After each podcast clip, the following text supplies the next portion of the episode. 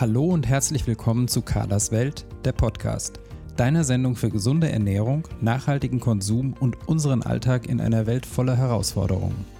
Hier geht es um gesunde Ernährung und die nötigen Hintergrundinfos, entspanntes Kochen im Alltag, ein stressfreieres Leben, Genuss und Spaß mit hochwertigen Lebensmitteln, um ein verantwortungsvolles Leben und um interessante Menschen, deren Projekte und Biografien.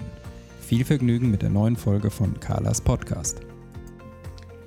Ich begrüße dich zu einer neuen Folge meines Podcasts und heute mache ich mit dir einen Ausflug in die Spiritualität, denn ich habe ein sehr spannendes Interview mit Leanne Kittel für dich. Leanne arbeitet als erfolgreiche Bankerin und Finanzanalystin hier in Frankfurt und sie ist auch Yogalehrerin, Autorin und spiritueller Coach. Wie das zusammenpasst und wie Leanne völlig unbefangen in beiden Welten unterwegs ist, warum sich beide Bereiche gegenseitig inspirieren Davon erzählt sie in diesem Interview. Im Mittelpunkt steht ihr Buch The Easy Way to Enlightenment. Wenn es dich neugierig macht, mit welchen Augen jemand, der so stark gewohnt ist, analytisch zu denken, auf die spirituelle Welt blickt, dann bist du in diesem Interview genau richtig. Lien ist sehr zugewandt und fokussiert. Wir kennen uns seit vielen Jahren ursprünglich aus der Yoga-Szene und ich schätze an ihr besonders, dass sie kein bisschen abgehoben ist weder als Bankerin noch als spirituelle Lehrerin. Ich erlebe sie als sehr aufmerksam und interessiert und ich liebe ihren kritischen Verstand. Während es mir sonst ehrlich gesagt oft schwerfällt, spirituelle Konzepte an mich heranzulassen, habe ich von Lee Ann schon in vielen Bereichen wertvolle Impulse bekommen. Ich wünsche dir also viel Spaß mit dem Interview. Ja. Ja, hallo Leanne, ich freue mich sehr, dass du dir Zeit für ein Podcast-Interview genommen hast. Und vielleicht kannst du dich den Hörern kurz selber vorstellen und so ein bisschen von deinem Werdegang erzählen. Ja, danke, Com, dass ich dabei sein darf. Also mein Name ist Lee Ann Cattell. Ich komme ursprünglich aus den USA und ich bin mit 25 fest nach Deutschland gekommen, nachdem ich hier ein ähm, Auslandsjahr hatte in 91 und 92. Und seitdem lebe ich in Frankfurt und arbeite in der Finanzbranche. Dazu genau. Mhm. Ja, unterrichte ich Yoga, mache Coaching und habe vor ein paar Jahren ein Buch geschrieben. Ja, das ist so ein bisschen mein Werdegang in kurz. Genau. Dein Buch ähm, hat einen spirituellen Hintergrund und ich würde dich erstmal gerne fragen wollen, wie du überhaupt zum Thema Spiritualität gekommen bist. So als Bankerin ist das ja nicht so ganz selbstverständlich, ne? Naja, ich war erstmal katholisch erzogen. Und das ist eine ja, sehr spirituelle Religion. Ähm, und ich war als Kind, ja, ich würde nicht sagen überzeugt von der Kirche, aber ich bin auch gerne hin und ich habe gerne mitgesungen und ich habe auch ähm, gebetet als Kind. Dann ging ich später zur Uni und ich habe diese Verbindung zu, zum Beten und Spiritualität im Sinne der katholischen Kirche verloren. In der Zeit war ich auch nicht so in dem Sinne mit der Kirche verstrickt oder so. Da war ich zu jung dafür. Aber das hat mir schon gefallen. Und dann der, wie gesagt, ich habe die Verbindung verloren und ich glaube, ich war 28 Jahre alt ungefähr. Ich, wurde sehr krank mit Endometriose, hatte sehr starke Symptome. Ich war bei 15 Ärzten hier in Frankfurt, so bei den besten Gynäkologen an, an, in den Krankenhäusern und die konnten mir alle nicht helfen. Und ich dachte, was mache ich nun? Und eine Freundin hat zu mir gesagt, du, ähm, ein Verwandter von mir, das war im Ausland, ist Heiler, lass uns mal dahin gehen. Und vielleicht von dieser Zeit in der Kirche, wo man über die Wunder gehört hat, von Jesus und so, habe ich gedacht, na ja, probier's mal. Es kann nicht schaden. Und es hat geklappt für mich. Ich habe ein, ein großes Stück meiner Gesundheit zurückgewonnen durch diese Heilungserfahrung mit diesem Mann. Und sogar nach vier Tagen hatte ich eine deutliche Verbesserung der Symptome. Und es war erstmal ein Schock. Ich dachte, wie kann das passieren? Weil mhm ja, man erwartet es einfach nicht. Ich habe es nur so ein bisschen auf gut Glück gemacht. Und das war richtig ein, wie sagt man, kaum so ein, ein Sturz auf dem, so ein Push, so ein, eine Bewegung zu der Spiritualität, was ich nie erwartet hätte, weil ich musste für mich herausfinden, wie hat dieser Mann das gemacht mit mir? Ähm, und vielleicht die Hoffnung, vielleicht kann ich irgendwann in meinem Leben anderen helfen, sich selbst auch zu heilen. Ja, das war der Start von, von diesem jetzt äh, inzwischen ja, 20-jährigen Weg. Mhm. Was hat dieser Heiler gemacht? Was war seine Technik? Genau, wie du sagst, es gibt immer hinter sowas Techniken. Und wir begannen in dem, also meine Mutter kam auch rüber aus den USA, meine Mutter war mit, die Freundin war mit, ihre Mutter war mit und ähm, wir haben uns hingesetzt. Und er hat uns, so wie wir kennen auch aus dem Yoga, in eine geführte Reise genommen. Ein, ein, eine meditative so Seelenreise, wo man erstmal sich ja, vorstellt, dass man ruhig ist, dass man in einer schönen Landschaft ist. Und das war schon so, dass ich das Gefühl hatte, ich bin so irgendwie im Trance. Also ich hatte die Augen zu und fühlte mich so, als ob ich mich nicht bewegen konnte. Aber wir saßen auf einem stinknormalen Sofa in einer kleinen Wohnung. Also nicht spektakuläres. Und dann hat er sich vorgestellt, dass er in Kontakt war mit Heilern im Himmel, kann man so sagen. Und dass diese Wesenheiten ihm nachstanden, um bei mir meine Körperteile zu heilen. Der ist auch durch den ganzen Körper gegangen und hat sich, ich weiß, ähm, er hat gesagt sowas wie, wir tauschen diese Körperteile aus durch geheilte Körperteile mhm. auf der auf der ätherischen Ebene oder auf der feinstofflichen Ebene. Es musste auch alles übersetzt werden, weil ich spreche seine Sprache nicht. Die Freundin hat übersetzt. Und ja, wir, wir saßen schon so in diesem Zustand auf dem Sofa bestimmt 90 Minuten oder länger. Und ich war starr. Da kann ich mich genau erinnern, wie ich da saß. Ich war starr. Ich habe zugehört, ich musste aber nichts machen. Und das war auch ein angenehmes Gefühl. Es war positiv. Es war ein positives Gefühl. Und, und dann hat er das irgendwann aufgelöst, indem er uns zurückgebracht hat und hat zu mir gesagt, okay, nach vier Tagen sind die Symptome besser. Und in der Zwischenzeit bittet deine Seele, dein Körper mit dieser neuen Schwingung zu überschreiben. Und das habe ich dann auch gemacht. Und das fühlte sich auch alles gut an. Vielleicht wie du das von Yoga kennst oder andere das von Yoga kennen, dass man hat am Ende immer diese schöne Endentspannung. Und dann steht man auf und man weiß, ach, ich fühle mich gut. Mhm. Und so war es eigentlich. Mhm. Das heißt, er hat jetzt nicht mit einer speziellen Technik gearbeitet, also nichts, was irgendwie einen Namen hat, sondern so wie du sagst, in dieser geführten Meditation und indem er eben praktisch Kontakt zur geistigen Welt aufgenommen hat, um dich zu heilen. Ähm, was ist danach? Ja, ich weiß nur, dass ja? er auch, ich war, er auch, war auch Reiki-Meister. Er war auch Reiki-Meister. Aber das war okay. keine Reiki-Behandlung, das, ja, das war einfach so dieser Ansatz der Visualisierung. Gut, und du sagst, dann hat das praktisch gewirkt. Du hast gemerkt, also dir geht es besser als vorher und dann hast du praktisch, wie man so schön sagt, Blut geleckt. Du hattest, äh, genau. du wolltest wissen, was hat es mit dieser Welt auf sich, der Spiritualität mhm. und wie ging dann dein eigener Werdegang weiter? Holprig dann, weil wir haben viel zu heilen in diesem Leben. Ne? Gerade Leute auf dem spirituellen Weg, es ist selten so, dass man eine positive Erfahrung macht und dann ist es vorbei. Ähm, ja, ich habe dann angefangen, mich mit diesen Techniken auseinanderzusetzen, Bücher gelesen und so weiter.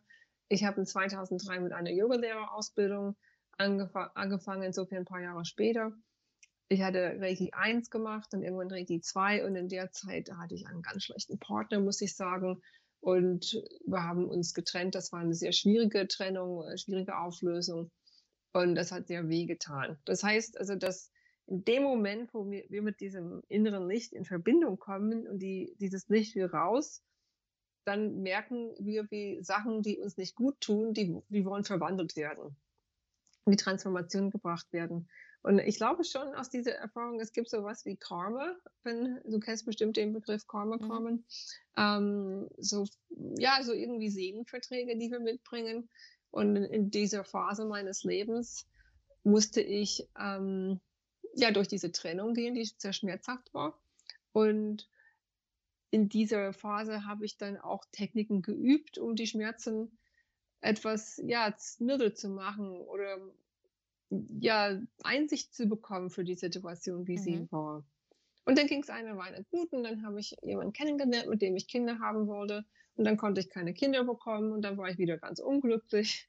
Dann musste ich tiefer in die Seele hineinsteigen und mehr ähm, Mut in mir finden, mehr Lebensfreude finden. Und das war dann auch eine Phase, die ich durchgemacht habe, wo ich meine spirituelle Praxis sehr vertieft habe. Mhm.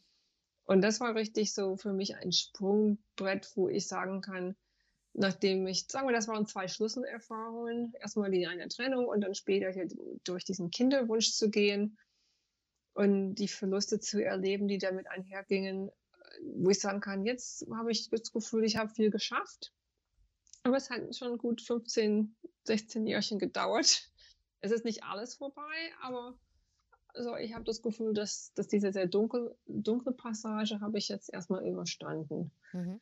Und ich bin in der Lage, dann noch mehr anderen zu helfen, weil ich diese äh, schwierige Erfahrungen machen musste. Mhm. Ich denke, wir werden da später noch mal genauer drauf eingehen. Mich würde vorher mal interessieren, was du denkst, was ist das Besondere an dieser beruflichen Kombination bei dir, also der Kombination aus Spiritualität und deinem Job als Bankerin? Oder ich frage mal anders, bist du eine andere Bankerin, weil du diese spirituellen Themen bearbeitest und gehst du anders an das Thema Spiritualität heran, weil du Bankerin bist, also gewohnt bist, sehr rational und analytisch zu arbeiten in einem sehr rationalen Umfeld? Ja, ich glaube schon. Also zu einem, ich habe gerade beschrieben, dass ich diese schwierige Phase hatte. Und in der Zeit war, die, war mein Beruf in der Bank oder mein Job in der Bank immer eine recht stabile Säule. Du gehst da rein, du weißt, was du zu tun hast. Ich hatte immer super Kolleginnen und Kollegen, auch immer gute Chefs. Und das war eigentlich für mich was Positives, weil mein Privatleben so stressig war.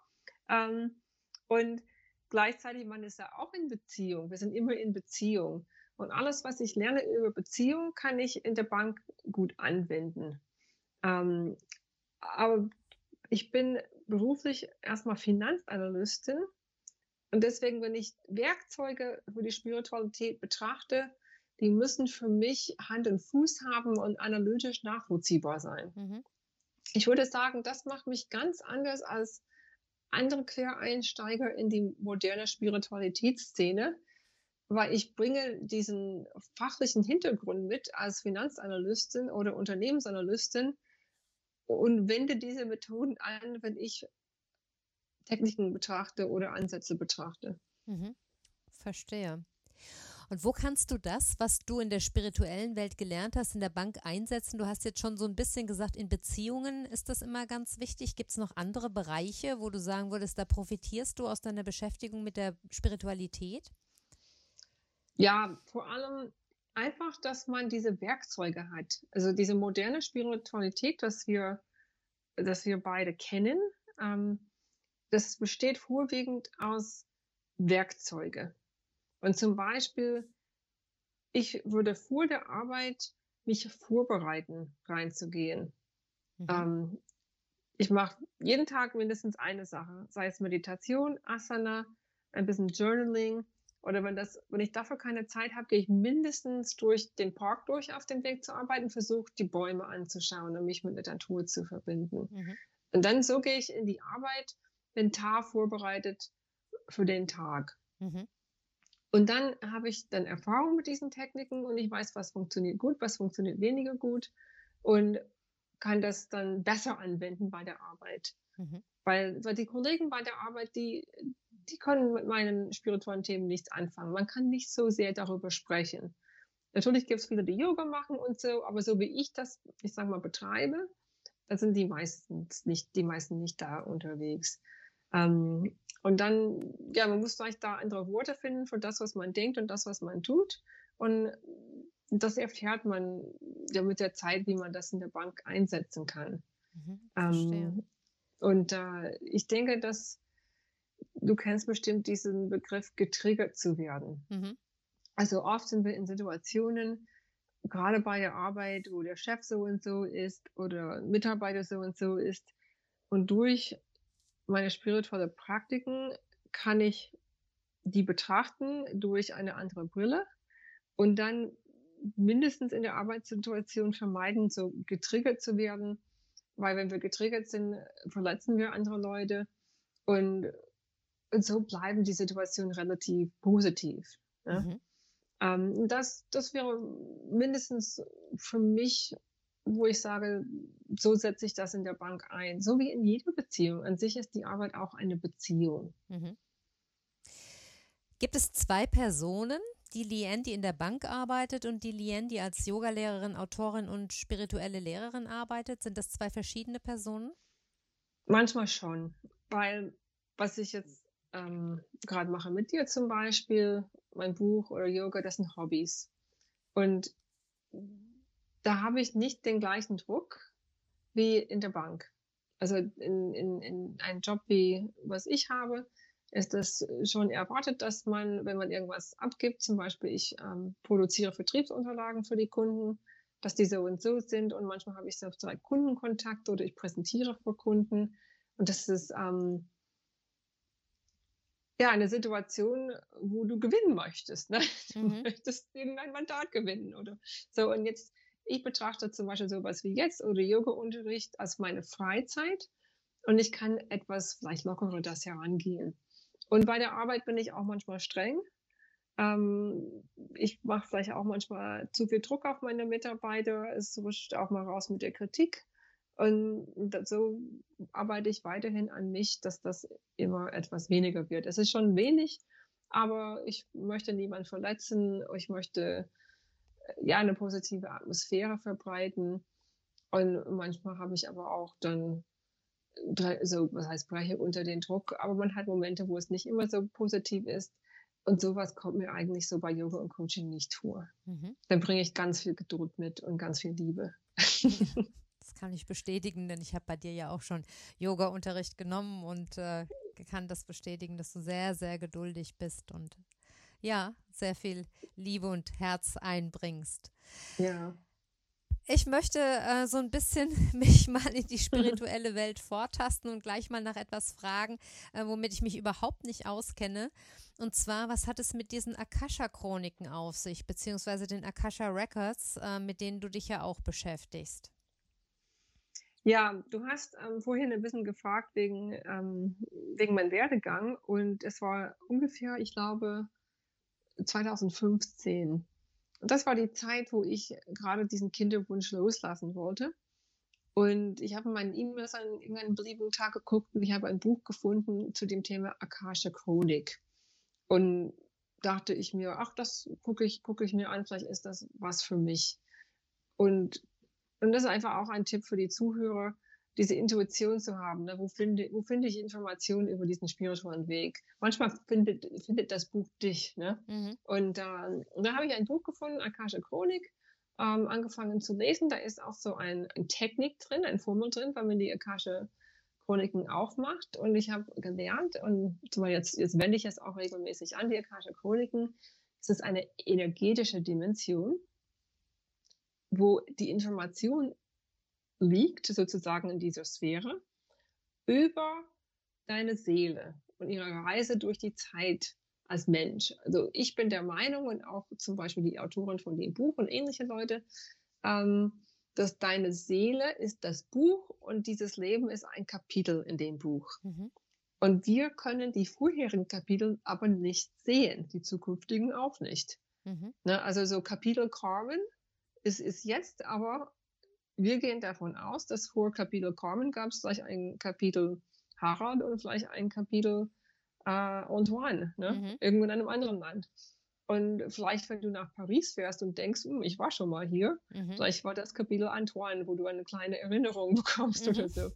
Ähm, und wenn man sagt, man lernt die Akashic Chroniken und Akashic Records zu lesen, man lernt eine Technik, um die Vergangenheit, Gegenwart und vielleicht ein bisschen Einblick in die Zukunft von diesem Seelenbuch ähm, zu, zu bekommen.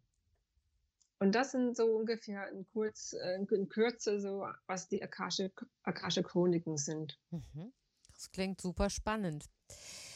Jetzt hast du auch selbst ein Buch äh, geschrieben, das ist im März 2018 erschienen und heißt The Easy Way to Enlightenment, Seven Lessons to Give Your Soul, The Adventure of Your Life. Also frei übersetzt, der einfache Weg zur Erleuchtung, sieben Lektionen, um deiner Seele das Abenteuer deines Lebens zu ermöglichen. Mhm. Im Moment gibt es das Buch ja nur in englischer Sprache. Ich glaube aber, du planst auch eine deutsche Übersetzung, oder? Ja, und zwar die, ähm, die ersten Einblicke sind bereits auf meiner Webseite in der deutschen Fassung. Ich habe die Einführung sowie ein Kapitel übersetzen lassen. Mhm. Und äh, eine Bekannten von mir arbeitet bereits jetzt an der Übersetzung, der, so Kapitel für Kapitel. Und ich werde die auch dann, äh, so, wenn irgendein Kapitel fertig ist, auf der Webseite stellen. Und wann wird das, das, heißt, das, wann wird das ganze Buch auf Deutsch verfügbar sein? Weißt du das schon?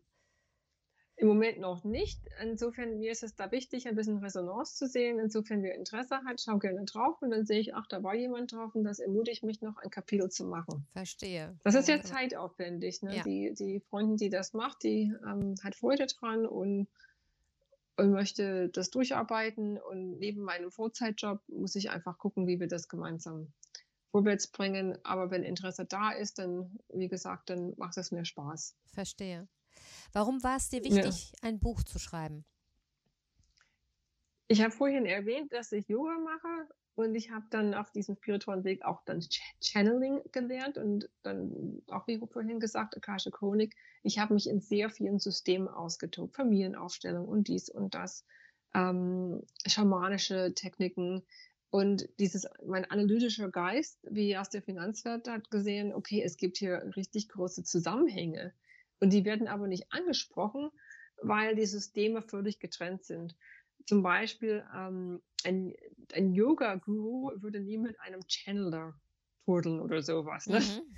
Die achten sich nicht, weil das getrennte Welten sind. Aber trotzdem, dahinter die Philosophien sind nahezu gleich. Mhm. Es, war, es ist sehr faszinierend. Und das bringe ich in meinem, in meinem Buch zusammen. Zum Beispiel, ich weiß nicht, ob du das weißt, aber das Yoga-System ist ein Guru-System. Und es erkennt nicht esoterische Praktiken an. Mhm. Die sind eigentlich ein bisschen verboten sogar. Mhm. Also Channeling ist da nicht drin, weil das, das kann nur der Guru. Mhm. Und dass jemand wie ich channeln kann als Nicht-Guru, das ist doch ein bisschen ähnlich zu, zu einer Kirche. Mhm. Ähm, und ähm, ja, dann ging ich auch zu Channelings und die haben die gleiche tantrische Philosophie aber unterrichtet, wie ich in Yoga hatte. Mhm. Und das, mhm. ich dachte, das muss ich ein bisschen zu Papier bringen, was diese Gemeinsamkeiten sind. Und die tantrische Philosophie, so wie diese Channelings, haben eins gemein und das ist, dass die Erde sehr wichtig ist für die Seele. ich weiß, das ist dir persönlich auch ein sehr wichtiges Thema, mhm. ähm, die Erde und wie wir sie lieben und Tiere, dass die, die Seele kommt, um eben diese materielle Erfahrung zu machen. Wir sind verkörpert, wir sind mit anderen, sagen wir, irdischen Wesen, Tiere, Pflanzen und so weiter. Und das ist ein Reiz, ähm, glaube ich, heißt es, ein, eine, ein Wunsch von der Seele, in diesem Körper zu sein und mit diesen Geschöpfen zu sein.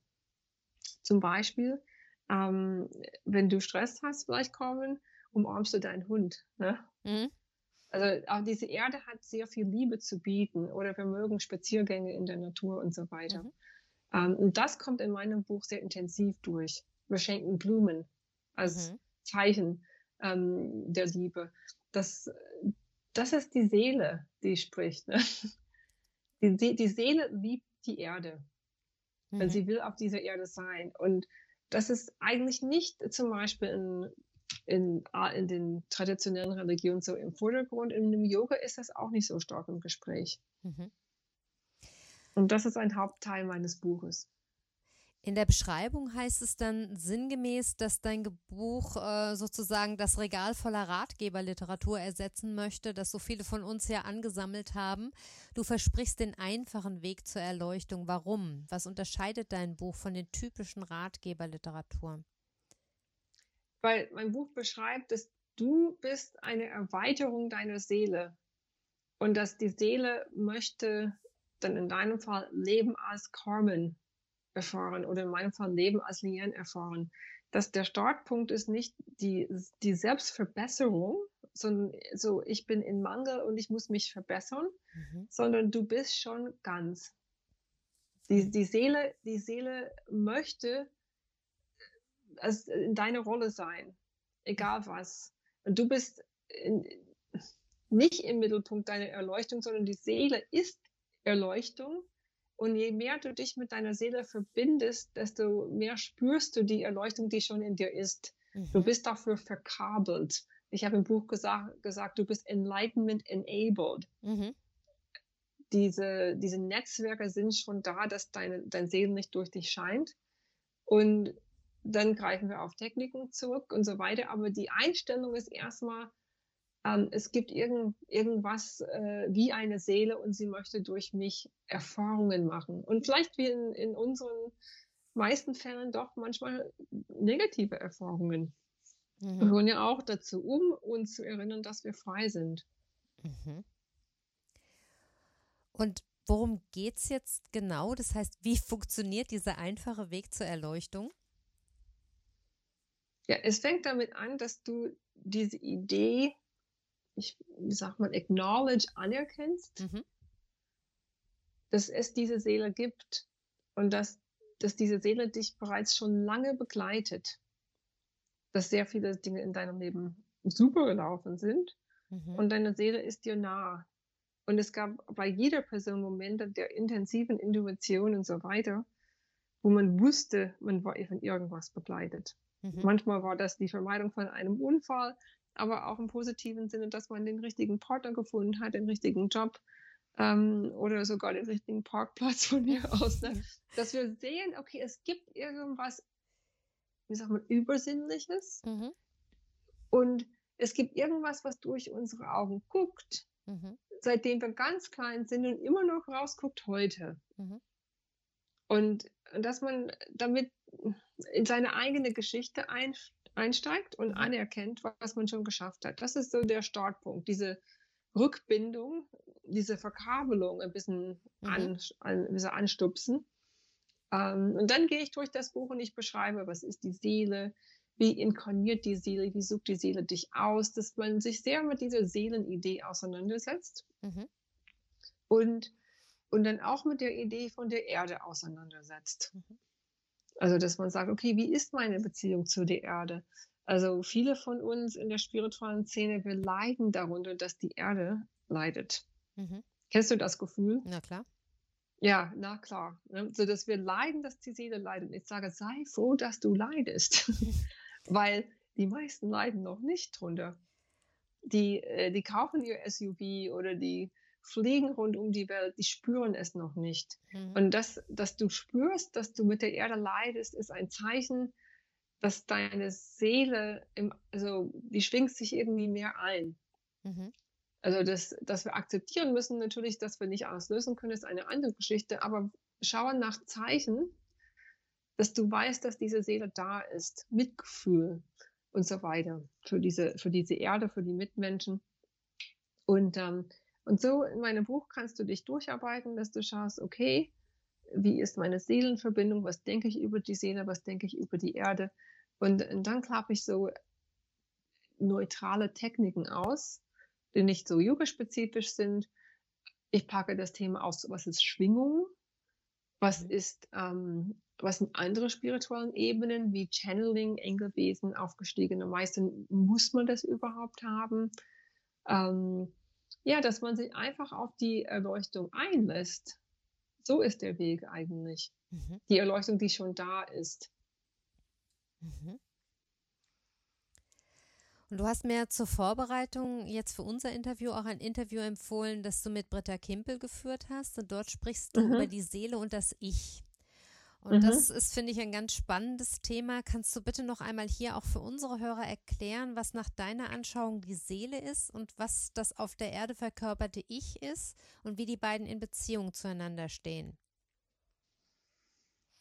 Inzwischen habe ich auch ein, ein gutes Bild mitbekommen, dass stell dir vor, du hast Wasser in einem Damm und du möchtest dieses Wasser in Elektrizität für deinen Wasserkocher umwandeln es muss reduziert werden. Und das heißt, aus dem Damm muss Wasser immer irgendwie in Verdichtung gebracht werden, so dass es irgendwann unser Wasserkocher zum Kochen bringt. Mhm.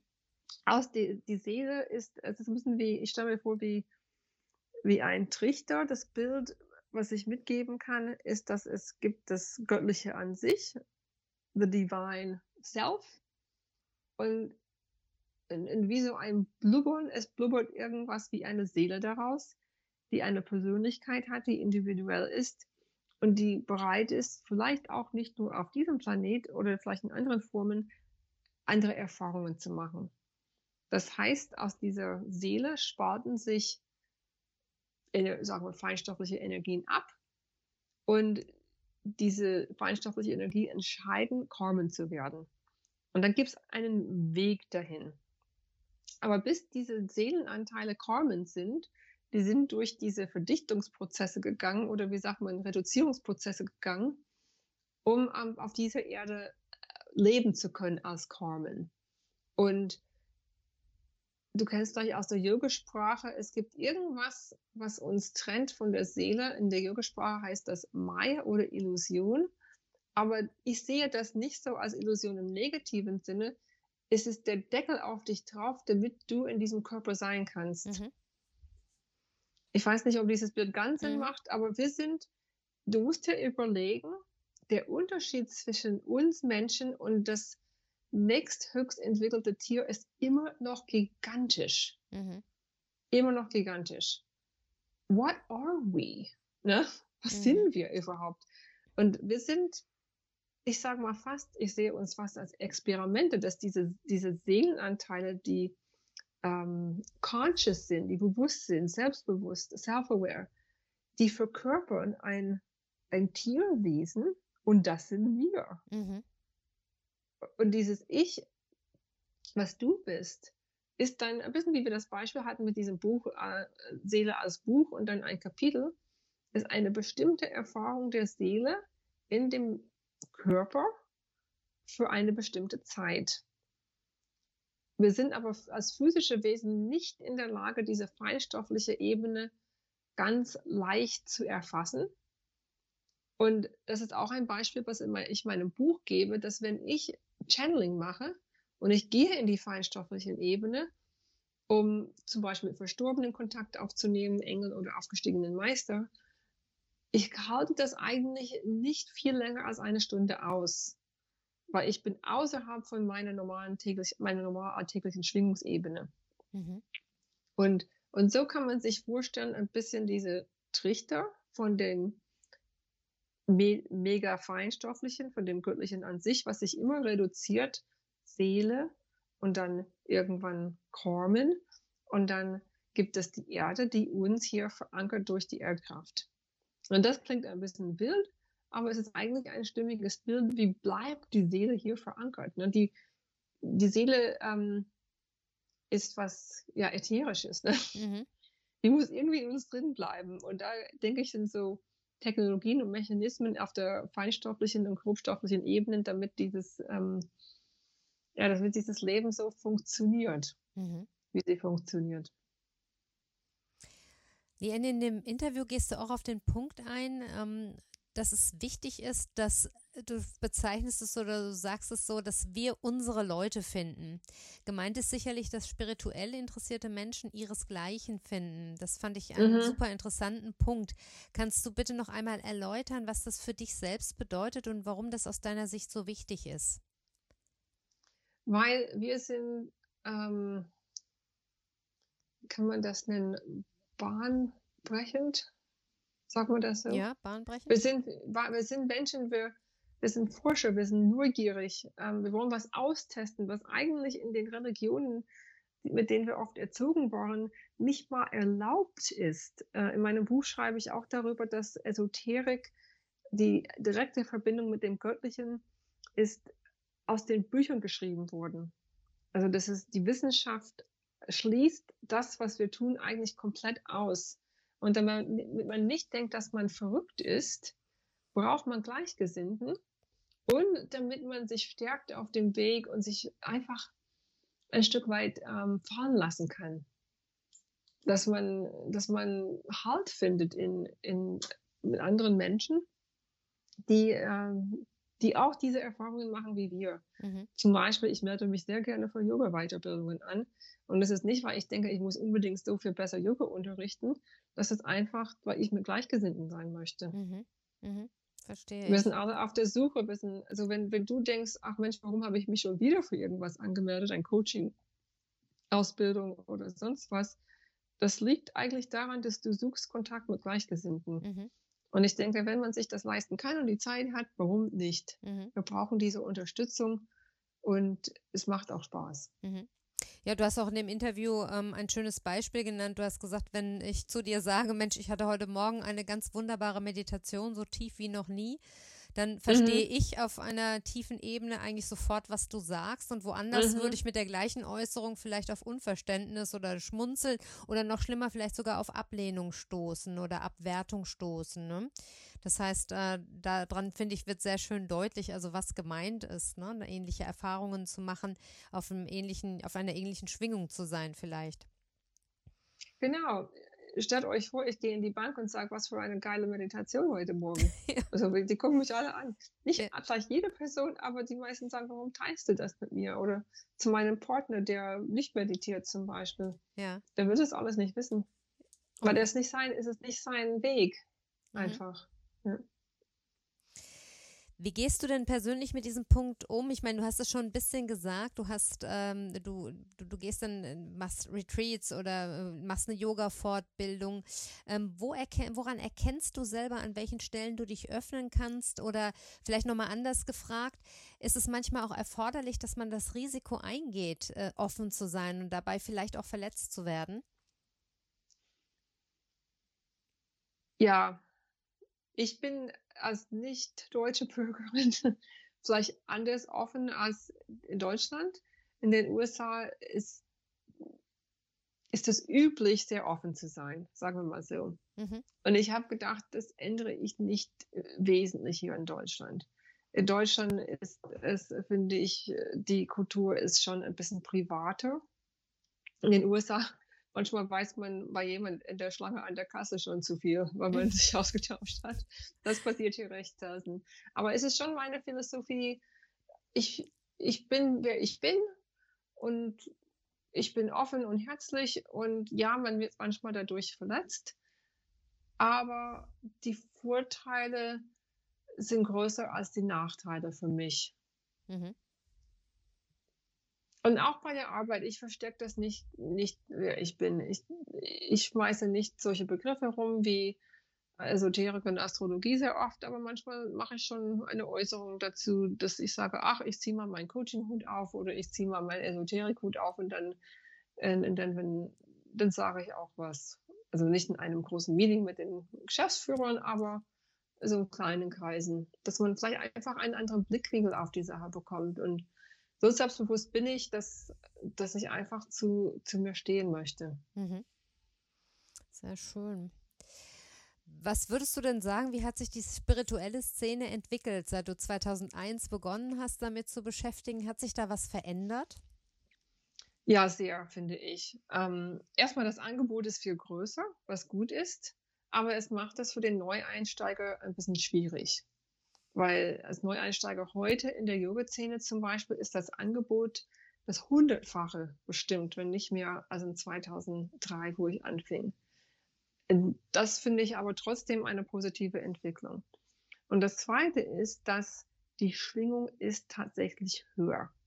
Das, wo ich diese Heilungserfahrung hatte in 2001 und dann Reiki 2003, 2007 Channeling-Ausbildung, da, da fand ich es schwieriger, die Schwingung zu halten. Wenn ich sage, ich möchte eine hohe Schwingung irgendwie kreieren und die Anzahl von Personen, die ich kannte, die das machen konnten, war weniger. Und jetzt merke ich, dass mehr Leute können die hohe Schwingung hier auf die Erde runterziehen. Das war auch ein bisschen mein Beispiel von vorhin, dass wie lang kann ich channeln, mhm. äh, bevor ich Kopfweh bekomme ähm, alle Menschen, die sich mit diesen Themen auseinandersetzen möchten, haben besseren und leichteren Zugang als im 2001. So ist das meine Meinung. Ich sehe das auch bei den Coachings mhm. oder bei Readings, dass die Leute heilen doch schneller, wenn die das beabsichtigen. Und die Methoden werden weniger komplex und weniger sperrig. Mhm. Das wären so die zwei, die zwei Hauptbeobachtungen. Mhm. Du hast jetzt mehrfach auch schon angedeutet, dass du Channelings machst. Für diejenigen, die das mhm. noch nicht gehört haben, was ist das? Was hat es damit auf sich? Also Channeling heißt, ich, es ist ein Kanal. Ich, ich baue einen Kanal auf. Man kann sich so das wie ein Aufzug vorstellen, dass ich bin in diesem physischen Körper und ich lege in mir einen Aufzug auf energetisch gesehen, mhm. damit ich ein paar Etagen höher fahren kann.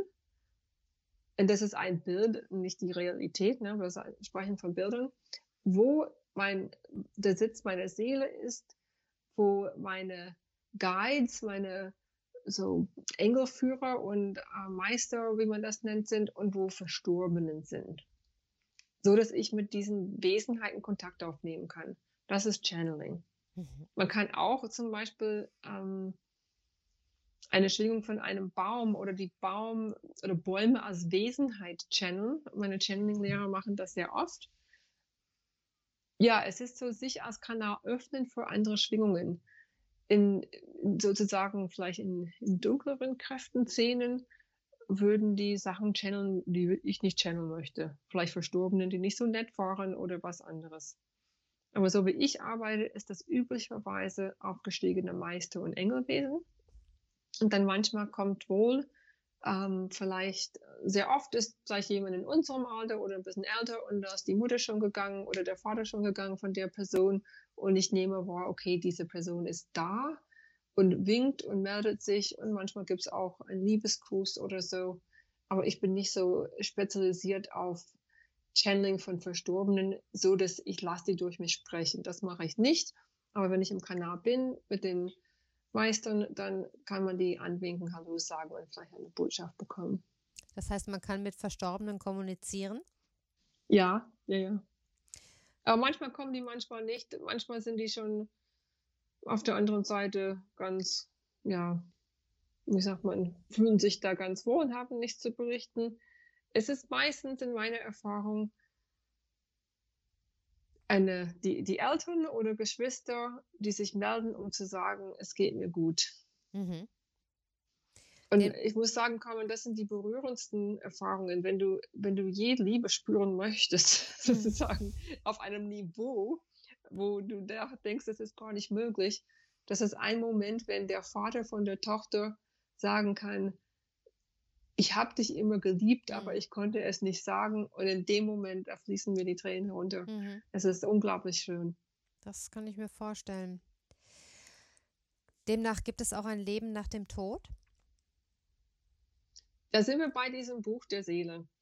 Also du, wenn du weg bist, Carmen, dann ist der Körper weg und Carmen ist weg. aber dieses Imprint der Seele ist noch da. Das darf man nicht tauschen weil ich finde, es ist wichtig, dass wir wissen, dass wir einzigartig sind und dass dieses Leben einen Wert hat und, und dass wir dieses Leben schätzen und nicht denken, ach, man lebt eh nach dem Tod weiter. Die Seele, das Buch der Seele geht weiter. Aber dieser Abschnitt kommen Leuchten oder Abschnitt Lienketel, da der physische Körper, ähm, wie, wie, heißt es, vergänglich ist, mhm. dann ist er vorbei, wenn er vorbei ist. Und wer jemand schon verloren hat, ähm, nahestehend zum so, äh, Todesfall, weiß man, es gibt keine Hugs mehr, es gibt keine Umarmungen mehr. Mhm. Es ist vorbei.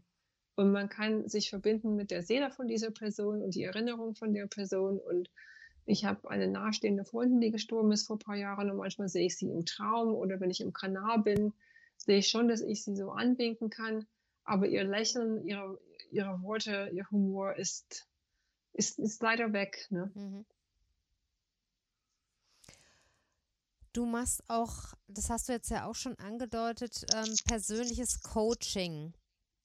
Jetzt hast du so verschiedene Dinge ähm, angesprochen, die du machst, das Channeling, die Akasha-Chroniken und so weiter und so fort, Yoga. Ähm, wie würde so ein persönliches Coaching ablaufen, wenn jemand ähm, zu dir kommt und vielleicht auch mit einer Fragestellung kommt?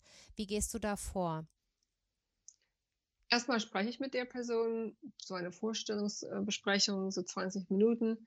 Und da kann ich schon relativ gut spüren, erstmal bin ich die richtige Person, aber manchmal verweise ich die Person auf jemand anders, wenn es nicht passt.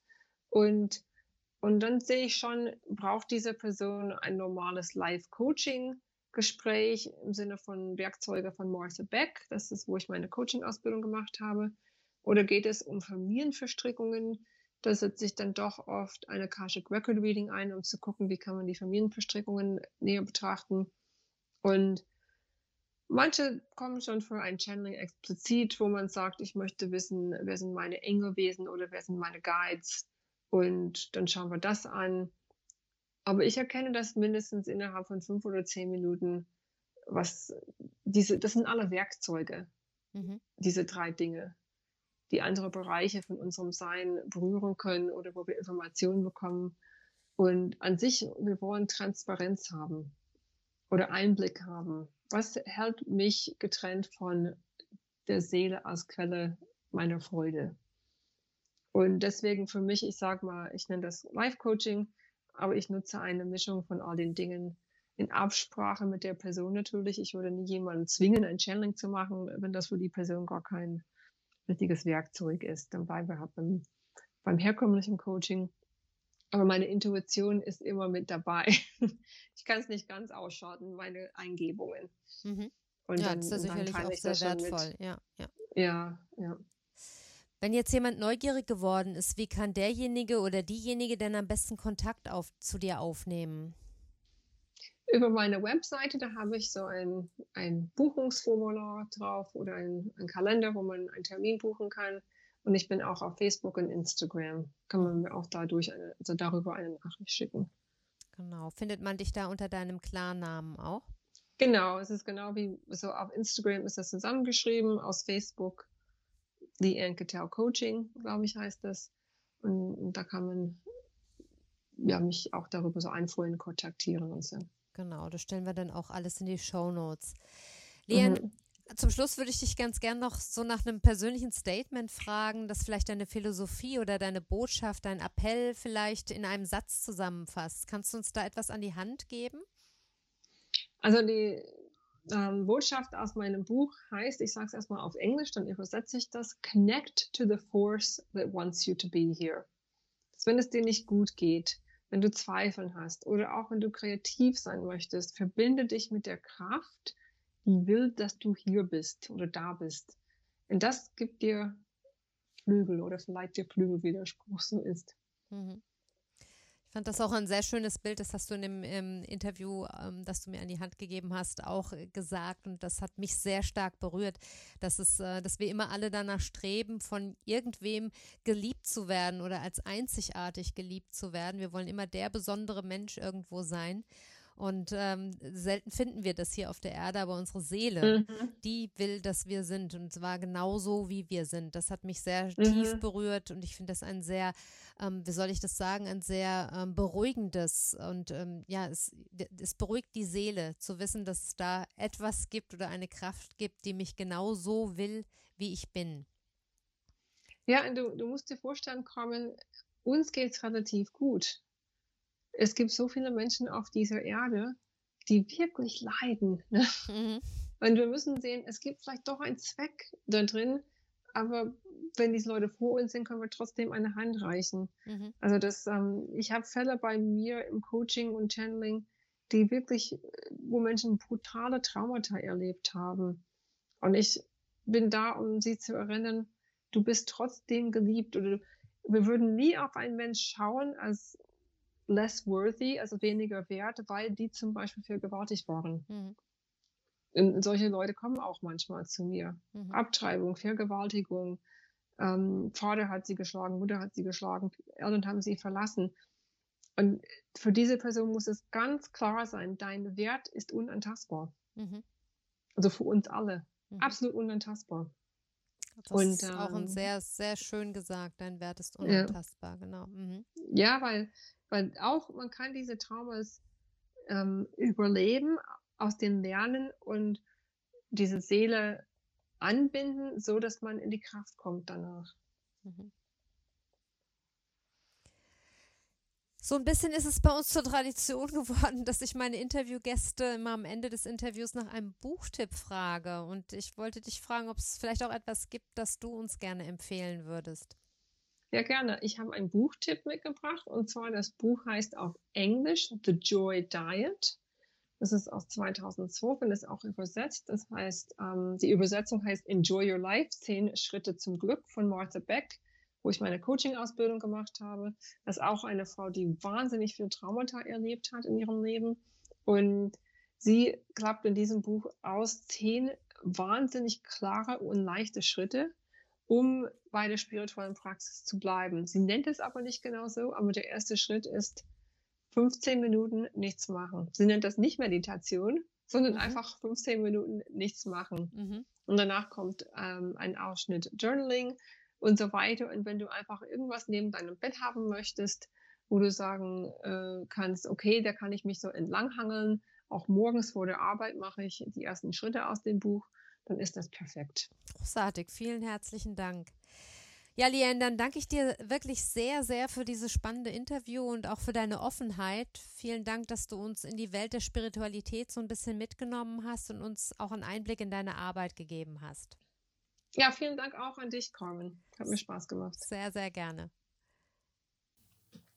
So, ich hoffe, dass dir unser Interview gefallen hat. Wenn dich Liens Arbeit interessiert oder du Kontakt zu ihr aufnehmen möchtest, findest du alle Kontaktdaten in den Show Notes. Dort findest du auch die Daten zu Liens eigenem Buch und ihrer Buchempfehlung.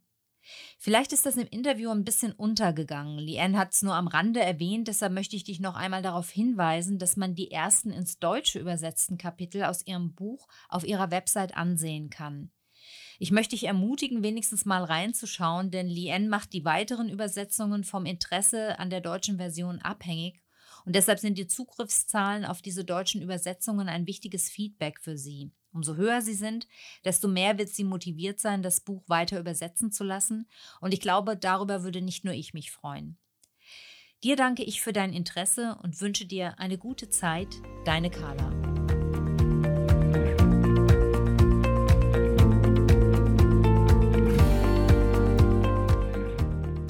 Das war eine neue Folge von Carlas Welt, der Podcast. Die Links zu den Themen der Sendung findet ihr in den Shownotes und auf www.kala-kocht.de slash podcasts. Wenn euch dieser Podcast gefallen hat, freuen wir uns über eure persönliche Weiterempfehlung und über eine positive Bewertung bei Apple Podcasts.